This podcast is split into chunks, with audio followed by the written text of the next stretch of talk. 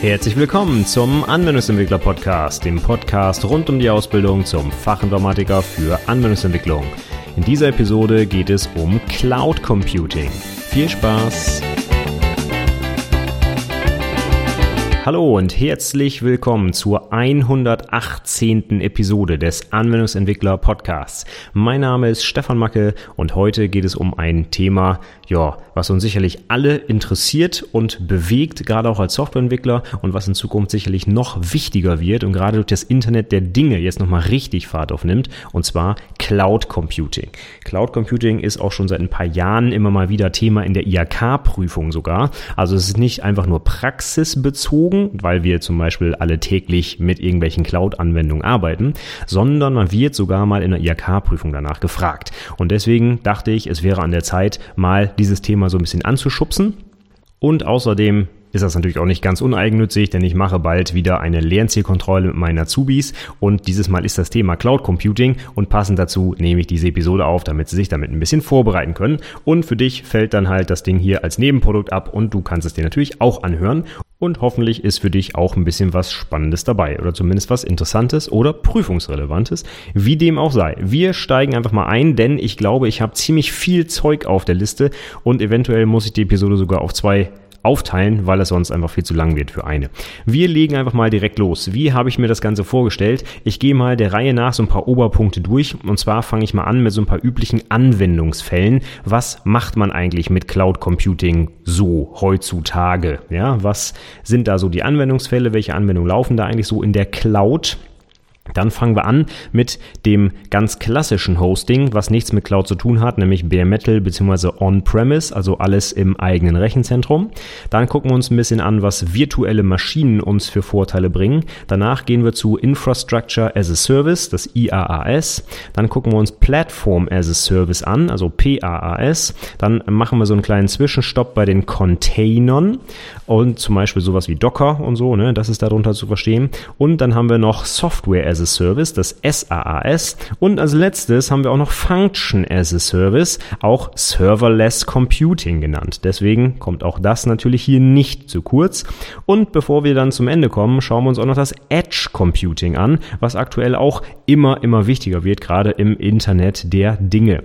Und wenn wir das dann alles durchhaben, ich weiß nicht, wie lange ich darüber reden werde, ich schätze eine lange Zeit, dann gucken wir uns noch ein paar Kriterien an, die man sich vielleicht zu ähm, ja, Gemüte führen sollte, wenn man einen konkreten Anbieter oder eine Plattform für seine eigene Anwendung aussuchen sollte. Wenn wir damit komplett durch sind, dann können wir uns mal angucken, wie denn mögliche Aufgaben in so einer IHK-Prüfung aussehen könnten, die sich rund um das Cloud Computing drehen. Und da waren in den letzten Jahren einige dran und ich habe einfach mal so ein paar ähm, ja, Themen und äh, Aufgabenstellungen mitgebracht, um die mal kurz durchzusprechen, damit du dich da ein bisschen drauf vorbereiten kannst.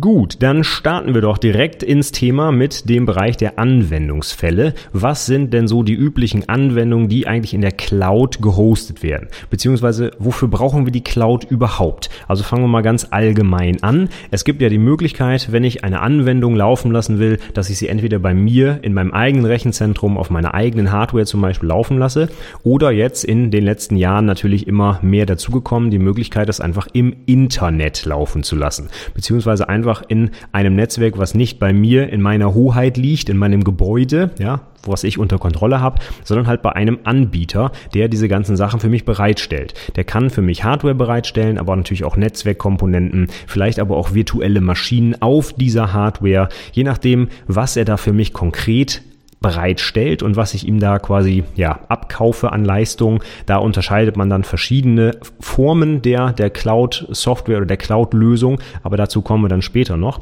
Aber die Idee ist erstmal Warum sollte ich dieses ganze Zeug, was ich da zum Beispiel bei mir im Server-Rack stehen habe, überhaupt noch selber warten? Warum soll ich zum Beispiel einen Administrator bezahlen, der mir da mal die Festplatten wechselt und irgendwie guckt, dass das Betriebssystem gepatcht wird, wenn ich den ganzen Kram auch für deutlich weniger Geld in der Cloud einfach einkaufen kann und mich um den ganzen Quatsch gar nicht mehr kümmern muss? Das ist eigentlich so die Grundidee, warum die Unternehmen angefangen sind, ja, von dem eigenen Hosting wegzugehen und immer mehr zu einem Dienstleister zu wechseln. Ein Kriterium. Wir kommen ganz am Ende ja noch zu weiteren Kriterien, die man immer sich äh, vor Augen halten muss. Ein weiteres ganz wichtiges, was ich schon mal ansprechen möchte, ist sicherlich die Skalierbarkeit. Denn gerade wenn ich so im Bereich Webanwendung unterwegs bin, da haben wir oftmals das Problem oder Problem ist es eigentlich gar nicht, ist eigentlich ganz gut, dass zum Beispiel einmal im Jahr, wenn es auf Weihnachten zugeht, auf einmal die Käufe in so einem Online-Shop meinetwegen sehr drastisch ansteigen. Und dann habe ich, wenn ich das auf meiner eigenen Hardware in meinem eigenen Rechenzentrum laufen habe, ein Problem. Denn wenn ich jetzt nicht einfach mal die gleiche Hardware nochmal daneben stellen kann, die meistens sehr teuer ist, wie soll ich dann diesen enormen Zuwachs an Abrufen zum Beispiel rund um bestimmte Feiertage meinetwegen bewältigen können? Das wird sehr, sehr schwierig.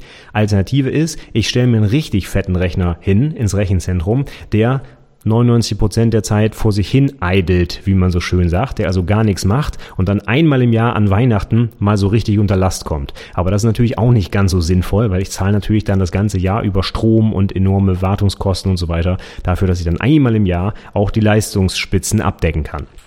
Und da kann man doch einfach zu so einem bestimmten Anbieter gehen und sagen, Mensch, ich hoste das Zeug einfach gar nicht mehr selber, sondern ich kaufe mir diese Plattform ein und wenn ich mehr Leistung brauche, dann drehe ich an einer kleinen Schraube, zahle ein bisschen mehr Geld, aber die Leistung ist einfach sofort da. Und ich muss nicht meinen eigenen Admin irgendwo in den Keller schicken, damit er dann eine zweite CPU einbaut, jetzt mal so ganz blöd gesagt. Das ist erstmal so der Grundgedanke, warum viele Unternehmen ihre Anwendung in die Cloud transportiert haben. Und jetzt schauen wir uns an, was dann die Anwendungsfälle dafür hauptsächlich sind. Es geht hier in den seltensten Fällen darum, dass wir irgend so dicke, fette ERP-Software wie SAP zum Beispiel irgendwie in die Cloud bringen, damit unsere Mitarbeiter da toller mitarbeiten können, sondern meistens redet man von Cloud Computing im Kontext von irgendwelchen Web-Anwendungen können also ganz klassische Geschichten sein wie Webshops oder einfach wirklich eine Website, ja, oder äh, heutzutage natürlich auch gerne irgendwelche Backends für mobile Anwendungen, ja, da habe ich zum Beispiel irgendwie eine tolle App gebaut und die muss aber ständig auch mit irgendeinem Server kommunizieren, um Daten hin und her zu schaufeln über eine super geile REST-Schnittstelle zum Beispiel. Das muss irgendwo auf der Gegenseite natürlich auch ja irgendwer annehmen und da braucht man natürlich auch irgendwo eine Anwendung, die das tut. Die kann man natürlich dann auch wunderbar in der Cloud zum Beispiel hosten ganz äh, andere, hm, wie soll man sagen, Sichtweise auf das Problem ist vielleicht mein Geschäftsmodell. Wenn ich ein etablierter Konzern bin mit 100.000 Mitarbeitern, dann habe ich vielleicht ähm, ja eine ziemlich gut etablierte Softwareinfrastruktur und äh, muss jetzt nicht von heute auf morgen irgendwelche neuen Features an meine Mitarbeiter ausrollen. Das kann natürlich immer mal sein, aber in den meisten Fällen wird das nicht so sein. Stattdessen, wenn ich als Startup zum Beispiel gerade am Markt agiere und ich möchte zum Beispiel Kunden gewinnen, ich möchte möglichst schnell Innovationen an den Markt bringen. Man sagt dann auch, äh, es gibt eine kurze Time to Market. Das heißt, von der Idee zum Beispiel eines Features in meiner Software möchte ich möglichst schnell meine Kunden direkt im Internet erreichen können. Dann ist es für mich vielleicht als kleines Startup-Unternehmen, was auch nicht viel Geld hat für eine Rieseninvestition in ein riesengroßes Rechenzentrum, eine gute Geschichte, wenn ich einfach so einem Cloud-Anbieter sagen kann, hier, ich habe eine Anwendung, hoste die mal und wenn ich eine Schraube drehe, muss es auch von heute auf morgen doppelt so viele Benutzer bedienen können. Zum Beispiel, da hätte ich dann einen Use Case. Und was jetzt in letzter Zeit noch ganz stark dazukommen, äh, dazugekommen ist schon und noch viel mehr dazukommen wird, ist das Internet der Dinge, das Internet of Things. Da haben wir natürlich einen riesen Bedarf an Kommunikation verschiedenster Endgeräte untereinander und wir haben einfach auch einen riesengroßen Datenstrom, eine riesengroße Datenmasse und auch verschiedenste Daten, die da irgendwie ausgetauscht werden müssen. Und wenn ich da jetzt als kleiner Anbieter bei mir im Rechenzentrum nicht gerade die dickste Leitung liegen habe, dann kriege ich da ein Problem, wenn auf einmal zum Beispiel alle meine Maschinen irgendwelche Daten hin und her schicken. Wie soll ich diese Kapazität von heute auf morgen da aufbauen zum Beispiel? Das wird sehr schwierig. Deswegen sind auch hier viele Anwendungsfälle im Bereich des Internet of Things ja, gerade steckt das Internet ja sogar schon im Namen drin, ins Internet verlagert, weil die Dinge halt wunderbar übers Internet ihre Daten da abgeben können und ich das, äh, ja, den großen Server halt nicht bei mir im Keller stehen haben muss und dann am besten noch mit einer, ich weiß es nicht, 10 Mbit Upstream-Leitung von der Telekom. Da geht dann nicht allzu viel an Traffic durch, bevor die ja, Leitung dicht macht. Also, klassischerweise unsere Anwendungsfälle sind halt irgendwas, was im Web läuft. Ja, logisch, sonst wäre es ja auch nicht Cloud Computing, ja, mit Internet und so. Das heißt, irgendwie muss die Anwendung natürlich auch im Internet laufen. Ob es jetzt ein Backend ist oder äh, eine Web-Anwendung selber oder halt das Internet der Dinge, ganz egal. Auf jeden Fall sind die klassischen Anwendungsfälle halt Web-Anwendungen dafür. Aber ich sage nur klassisch, es gibt natürlich auch schon Lösungen, die andere Softwareprodukte in die Cloud bringen. Klar, ne, wenn man die Plattform erstmal hat, dann äh, ergeben sich natürlich auch noch andere Möglichkeiten. Aber ich sage mal, tendenziell geht es eher in die Richtung, dass man halt Webanwendungen in der Cloud betreibt. So, dann wollen wir jetzt mal so ein bisschen stufenmäßig durch die einzelnen ja, Möglichkeiten des Cloud Computings durchgehen. Und das erste, was man da hat, ist eigentlich ja, gar kein Cloud Computing. Und das würde man dann Bare Metal oder On-Premise-Lösung nennen. Bare Metal bezeichnet man ja eigentlich eher als ähm, ich habe wirklich die, die rohe Hardware, heißt es ja fast übersetzt. Und das heißt, dass ich wirklich irgendwo ein Stück Hardware stehen habe. Das heißt, ob ich jetzt im Keller irgendwo ein großes Server-Rack habe und da schiebe ich mal so einen Blade-Server rein oder ich habe irgendwo an meiner DSL-Leitung zu Hause wirklich einen physikalischen Rechner oder einen Laptop stehen oder wie auch immer. Das äh, bezeichnet man dann gerne damit, dass ich wirklich noch Zugriff auf die Hardware habe. Das heißt, sollte da zum Beispiel eine Festplatte mal kaputt gehen, dann kann ich die selber ausschrauben und schraube eine andere rein oder steck die einfach nur rein beim moderneren Server. Aber hier kommt auch schon gleich das Problem damit, ich muss es auch selbst machen. Das heißt, wenn mir das Ding um die Ohren fliegt, dann bin ich dafür verantwortlich, das Teil auch wieder ans Laufen zu kriegen. Und das ist das ja, Problem, warum viele Unternehmen dann gesagt haben, warum soll ich mich um so einen Kram noch kümmern? Ne? Gehen wir doch weg davon und überlassen das irgendwelchen Dienstleistern. Aber das ist also gemeint, ich habe irgendwo ein Stück Hardware stehen und wenn dieses Stück Hardware jetzt auch noch auf meinem Hof steht im Prinzip, ne, bei mir im Keller, in meinem Unternehmen, dann nennt man das gerne auch On-Premise. Premise ist so ein bisschen, ich, ich ja, hab, tu mich immer schwer damit das zu übersetzen, das ist so ein bisschen so, dass, äh, ich will nicht sagen mein Grundstück, aber so mein, mein, mein Haus und Hof quasi, ne, wo mein Unternehmen steht, alles was quasi mir gehört, irgendwo an, an Liegenschaften, sag ich mal, da könnte ja auch mal so ein Server stehen und das meint dann dieses On-Premise. Also ich habe den unter meiner Hoheit. Wenn ich wollte, könnte ich da zum Beispiel mal den Stecker rausziehen, wenn ich da gerade irgendwie angegriffen werde oder keine Ahnung, ich will das Ding einfach offline bringen, Stecker raus und dann ist es so, ja. Das heißt, ich habe das unter meiner Hoheit. Wenn ich das Ding in die Cloud packe, dann habe ich gar nichts mehr unter meiner Hoheit. Dann kann ich vielleicht über eine Web-Oberfläche irgendwo im Backend so ein Ding mal ausschalten. Aber ob da dann wirklich auch der Strom ausgeschaltet wird zum Beispiel, ja, ich glaube eher nicht. Das heißt, wenn ich wirklich zum Beispiel die volle Hoheit über meine Daten brauche, zum Beispiel aus äh, Datenschutzgesichtspunkten und so weiter, dann kann es eventuell notwendig sein, dass ich diese Hardware bei mir in meinem Rechenzentrum betreibe und auch wirklich die komplette, ähm, den kompletten Zugriff darauf habe. Okay, also das war jetzt der Anfang, gar kein Cloud Computing. Ich betreibe einfach alles selbst. Das heißt, ich habe selber Hardware bei mir irgendwo im Schrank stehen.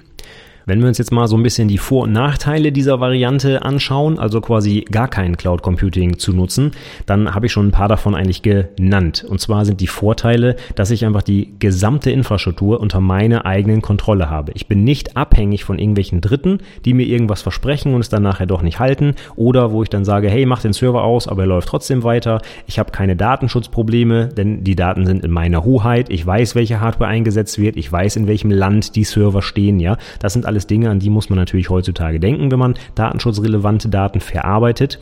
Und da habe ich auf jeden Fall die volle Kontrolle und Nachvollziehbarkeit, wenn ich das alles einfach selber mache. Weiterer Vorteil ist, wenn aus irgendeinem Grund mal das Internet ausfallen sollte, kann ich dieses ganze Zeug natürlich trotzdem weiterhin nutzen. Wenn der Server bei mir im Schrank steht und meine Clients sind über das lokale Netzwerk mit dem verbunden, dann kann ich auch weiterarbeiten, wenn draußen vor dem Haus aus Versehen mal der Bagger das Internetkabel durchtrennt. Und das ist kein Spaß, das habe ich selber schon mal mitgemacht. Das passiert einfach mal. Ne? Da wird dann mal ein bisschen rumgebaggert, da muss dann mal irgendwie neuer Abfluss oder irgendwas gelegt werden und schwupps ist leider die Standleitung gekappt und man hängt nicht mehr am Netz. Und wenn man dann alle alles in der Cloud hat, dann sitzt man doof da, wenn 200 Mitarbeiter gar nicht mehr ins Internet kommen. Denn ja, dann ist leider die Infrastruktur weg und dann kann ich auch nicht weiterarbeiten. Das heißt, wenn ich in irgendeiner Weise sicherstellen muss oder das gerne möchte, dass meine Mitarbeiter zum Beispiel autark ohne Anschluss ans Internet weiterarbeiten können, dann kann ich das nur, wenn ich die Hardware selber betreibe. Das heißt, das ist ein wichtiger Vorteil und auch für viele Unternehmen der zentrale Vorteil, diese Sachen selbst zu betreiben. Der Nachteil dabei oder die Nachteile ist dann gleich, ich muss es halt auch selbst betreiben. Das heißt, im Zweifel brauche ich vielleicht jemanden, den ich angestellt habe, der nur sich um diese Wartung kümmert. Ja? Also der klassische Administrator zum Beispiel, der dann da rumläuft, der die Hardware mal austauscht, der meine Betriebssysteme installiert und patcht und macht und tut, ne? wofür der halt so bezahlt wird. Und das kann natürlich auch mal ein bisschen teurer werden. Auch die Hardware selber ist natürlich nicht ganz günstig. Wenn ich mir da wirklich einen Rack hinstelle mit modernen Servern, die kosten ein paar tausend Euro Ne, wenn nicht sogar ein paar zehn oder zigtausend Euro. Von daher muss ich, um überhaupt erstmal loslegen zu können, eine ziemlich hohe Anfangsinvestition auf mich nehmen. Und das ist gerade für so kleine Unternehmen, ne, für Startups, die erstmal gucken wollen, läuft es überhaupt oder nicht, einfach fast unmöglich. Ne? Die können halt nicht ein riesen Rechenzentrum da aufbauen, ohne zu wissen, ob es überhaupt einen Kunden gibt. Also, wenn ich nicht viel Geld habe oder ich will erstmal was ausprobieren oder ich muss einfach möglichst schnell an den Start kommen, dann ist das vielleicht nichts für mich, wenn ich mir das alles erstmal selber aufbauen muss. Vor allem sind ja auch die Skills, die ich dafür brauche, vielleicht gar nicht die, die ich mitbringe. Ne, wenn ich so als Gründer, als Startup loslegen will, vielleicht bin ich sogar Softwareentwickler, ja, und baue dann eine richtig coole App und will da irgendwas an den Markt bringen und dann muss ich mich mit irgendeiner Betriebssystemgeschichte und irgendwelchen Festplatten und SAN-Speichern und so auseinandersetzen.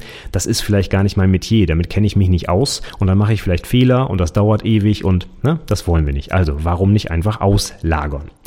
Nächster Punkt, den habe ich schon angesprochen, es ist fast unmöglich, so eine Infrastruktur zu skalieren. Na, wenn man wirklich im Zeitalter des Internets von heute auf morgen die doppelten Benutzer zum Beispiel bekommt, weil man gerade eine richtig coole Facebook-Kampagne zum Beispiel gemacht hat und schwuppdiwupp kriegt man mal ein paar Millionen User, dann hat man ein Problem, weil man kann nicht einfach an der Hardware die Schraube drehen und schwupp wird sie schneller. Das geht vielleicht bei einem Mainframe, ja, wenn man so einen noch im Keller hat, äh, das ist tatsächlich so, da schraubt man an der Schraube und auf einmal hat man die doppelte Kapazität. Aber ich glaube, ein Mainframe anzuschaffen, äh, ist so ziemlich das Letzte, was ein kleines Startup-Unternehmen machen will, denn das ist noch teurer als alles andere, was ich bisher schon gesagt habe, zusammen wahrscheinlich. Und das zweite Problem habe ich auch schon angesprochen. Angenommen, wir haben so einen fetten Server im Keller stehen und ähm, der langweilt sich die ganze Zeit, weil so gut wie nichts passiert, dann zahlen wir Stromkosten, wir zahlen Wartungskosten, äh, eventuell ausfallende Hardware, die ersetzt werden muss und so weiter und so fort. Ja, für nix, weil der Server sich darum langweilt. Und das wollen wir natürlich auch nicht. Also dieses Problem der Skalierbarkeit, das ist ein ganz wichtiges und das hängt natürlich auch mit dem Kostenproblem zusammen. Ne, je teurer meine Hardware, umso blöder ist es, wenn sie vor sich hin eidelt. Also muss ich immer einen guten Mittelweg hier finden. Kommen wir zum Abschluss nochmal zu ein paar Beispielen. Wie könnte jetzt sowas aussehen, wenn ich so dieses On-Premise zum Beispiel fahren möchte? Dann habe ich halt wirklich meinen eigenen physikalischen Server im Rechenzentrum. Ich kaufe mir also wirklich so einen, was weiß ich, einen Blade-Server zum Beispiel und schiebe den irgendwo ins Rack rein, stecke dann Kabel rein und leg los.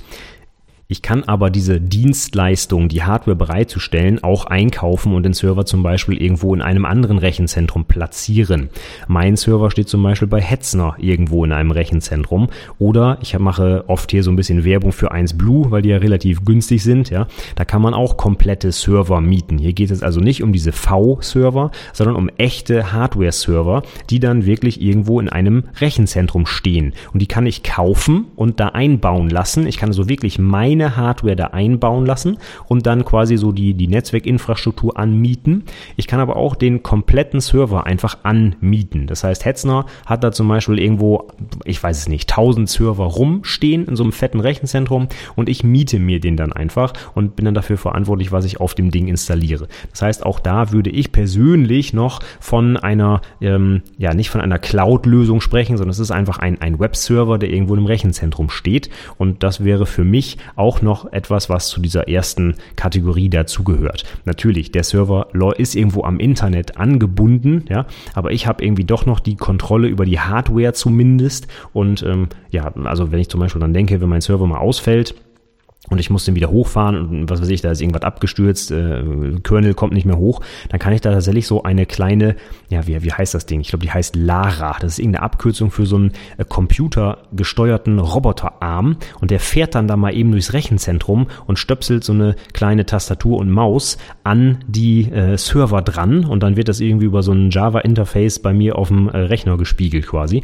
und dann kann ich wirklich den Rechner fernsteuern übers Internet. Also wirklich Zugriff auf die Hardware. Ich kann da zwar nicht remote Festplatten ein- und ausbauen, ne, das will ich auch gar nicht, das sollen dann die Techniker da machen, ja. Aber es gibt da trotzdem wirklich ein dediziertes Stückchen Hardware, was mir gehört quasi, was ich oder auch gemietet habe zum Beispiel. Okay, also das war Schritt eins. Wir haben die Hardware unter unserer Kontrolle oder sie steht irgendwo im Rechenzentrum beispielsweise, ja? Dann gehen wir jetzt mal zum nächsten Punkt. Jetzt haben wir gerade schon festgestellt, wenn wir da so ein fettes Stückchen Hardware haben, das kostet ja nun mal einfach Geld und da wollen wir natürlich auch, dass das ausgelastet wird. Wir wollen nicht einen fetten Server kaufen, der dann für 10% seiner Leistung irgendwie das ganze Jahr vor sich hin eiert, sondern wir wollen, dass der möglichst gut ausgelastet wird.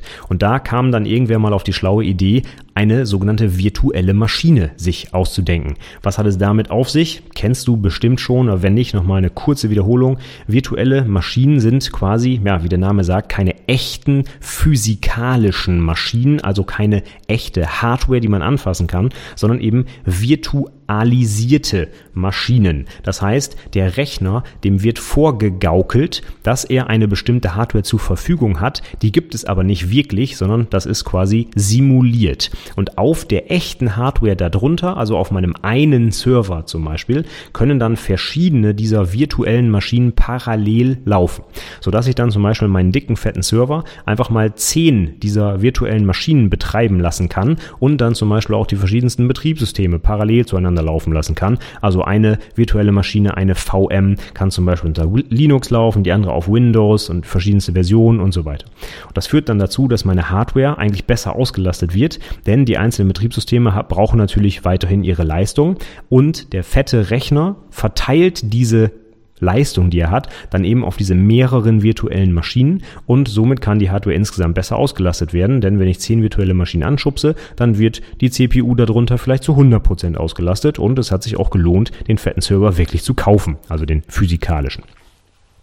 Das heißt, Coole Geschichte eigentlich. Ich kann jetzt mit einer Hardware mehrere verschiedene Betriebssysteme simulieren und den VMs individuell auch zum Beispiel Speicher und CPU zuteilen, die also auch relativ einfach skalieren. Und damit wären wir jetzt also schon mal bei den Vorteilen. Ich habe nicht mehr ein Stück Hardware, was ich nur zum Beispiel skalieren kann, indem ich den Prozessor ausbaue und einen schnelleren einbaue, sondern ich habe eine Abstraktionsschicht über der Hardware. Ich kann jetzt sagen, ich möchte auf meiner Hardware zehn verschiedene virtuelle Maschinen laufen lassen und die eine davon soll aber zum Beispiel ein bisschen mehr RAM bekommen, die andere soll ein bisschen mehr CPU bekommen und so weiter und so fort. Das heißt, ich kann meine physikalischen Ressourcen aufteilen auf die verschiedenen virtuellen Maschinen.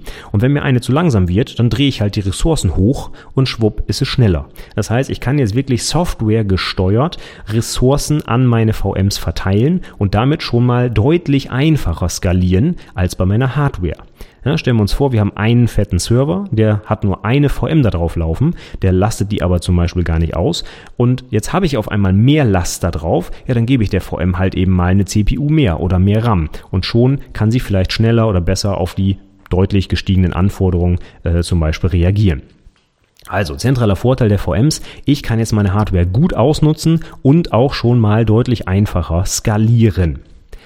Außerdem wird die Hardware, die ich da äh, zugrunde lege, deutlich ähm, effizienter ausgenutzt. Das heißt, das, was ich da zur Verfügung habe, wird, kommt auch wirklich zum Einsatz und ja, langweilt sich halt nicht die meiste Zeit. Jetzt komme ich auch so äh, ein bisschen zu Vor- und Nachteilen, auch im Bezug auf das, was später noch kommt. Denn als nächstes kommt jetzt zum Beispiel Infrastructure as a Service. Und jetzt muss ich so ein bisschen gucken, was sind denn hier bei den virtuellen Maschinen jetzt noch vielleicht die Nachteile, die ich dann durch spätere Sachen, die noch da folgen, quasi wieder ausgleichen kann. Und aktuell habe ich bei den virtuellen Maschinen noch so ein bisschen den Vorteil gesehen, dass ich hier jetzt noch völlig frei bin in der Wahl eines Betriebssystems zum Beispiel. Wenn ich eine virtuelle Maschine aufsetze, habe ich selber die Hoheit darüber, die Entscheidungsgewalt Gewalt, welches Linux, welches Windows ich da zum Beispiel installiere. Wenn ich mir später einen Cloud-Anbieter anlache zum Beispiel, dann kann es sein, dass der nur Windows-Hosting macht oder nur Linux und wenn Linux, dann nur Debian oder wie auch immer. Wenn ich VMs selber betreibe, habe ich komplett freie Hand, was für ein Betriebssystem ich da drauf installiere und das sehe ich durchaus doch als Vorteil vom Cloud Computing, äh, Entschuldigung, nicht vom Cloud Computing, von virtuellen Maschinen, denn ähm, ja, wenn ich diese Wahl brauche, weil ich zum Beispiel verschiedene Infrastrukturen betreiben muss, dann habe ich das mit den virtuellen Maschinen auf jeden Fall. Aber die Nachteile kommen auch gleich wieder zum Tragen. Ja, wie gerade gesagt, ich habe die freie Wahl. Das heißt aber auch, ich muss mich wieder selbst drum kümmern. Das heißt, ich muss das Betriebssystem installieren, ich muss es patchen, ich muss es konfigurieren. Wenn ich mehrere VMs zusammenspielen lassen will, muss ich die natürlich auch vernünftig aufsetzen und miteinander reden lassen. Ich muss vielleicht sogar virtuelle Netzwerke aufbauen, damit die überhaupt miteinander reden können. Das heißt, ich habe also schon doch einiges an Administrations-Overhead. Ich habe zwar nicht mehr die Pflege der Hardware, Hardware. Ne? Die Hardware könnte ich im Prinzip jetzt austauschen. Wenn ich alles mit VMs mache und meine physikalische Hardware raucht mir ab, dann stelle ich einfach einen identischen oder einen besseren Server wieder dahin, installiere die virtuelle Maschinensoftware und kopiere meine virtuellen Maschinen wieder drauf, starte die mit einem Doppelklick und alles läuft wieder. Oder auch gerne von der Kommandozeile kann man sie natürlich auch starten. Das heißt aber, wenn ich jetzt mit virtuellen Maschinen arbeite, dann bin ich unabhängiger von der Hardware. Geht mir die Hardware kaputt, kann ich die virtuellen Maschinen einfach auf eine andere Hardware ziehen und da wieder starten. Das heißt, ich habe also hier eine gewisse Sicherheit auch vor Hardware-Ausfällen. Aber wie gesagt, der Nachteil ist eben, ich muss immer noch ganz schön viel selber machen, nämlich insbesondere das Betriebssystem installieren und alles, was danach noch kommt. Und das wird noch einiges sein, da greife ich vielleicht mal kurz vor. Grundsätzlich braucht so eine Anwendung nämlich verschiedene Schichten an Infrastruktur, um laufen zu können. Das fängt ganz unten mit der Hardware an. Da drauf kommt dann das Betriebssystem, um überhaupt diese Hardware-Ressourcen unseren Anwendungen ähm, ja, zugreifbar zu machen und äh, weg zu abstrahieren quasi, dass ich in meiner Anwendung nicht mehr programmieren muss, hey, geh in den Register irgendwas auf der CPU und mach da was, sondern sowas sagen kann wie, hey, addiere 1 und 2 zum Beispiel. Ja? Dafür brauche ich ein Betriebssystem, was diese Hardware ansteuert. Das heißt, das ist die nächste Schicht über der Hardware. Da drüber auf dem Betriebssystem haben wir dann aber auch noch eine Laufzeitumgebung. Und das wäre jetzt sowas wie zum Beispiel das .NET Framework oder die JVM in der Java-Welt. Das ist also etwas, was meiner eigentlichen Programmiersprache, mit der ich meine Software entwickle, dann bestimmte Funktionalität bereitstellt. Wenn wir dann bei der JVM zum Beispiel gucken, inzwischen aber auch beim .NET Framework, dann abstrahiert dieses Framework sogar noch wieder vom Betriebssystem. Denn das Betriebssystem hat natürlich auch gewisse Spezifika, wie zum Beispiel den Zugriff aufs Dateisystem, der der bei Windows und NTFS komplett anders läuft als bei Linux und X3 als Dateisystem zum Beispiel.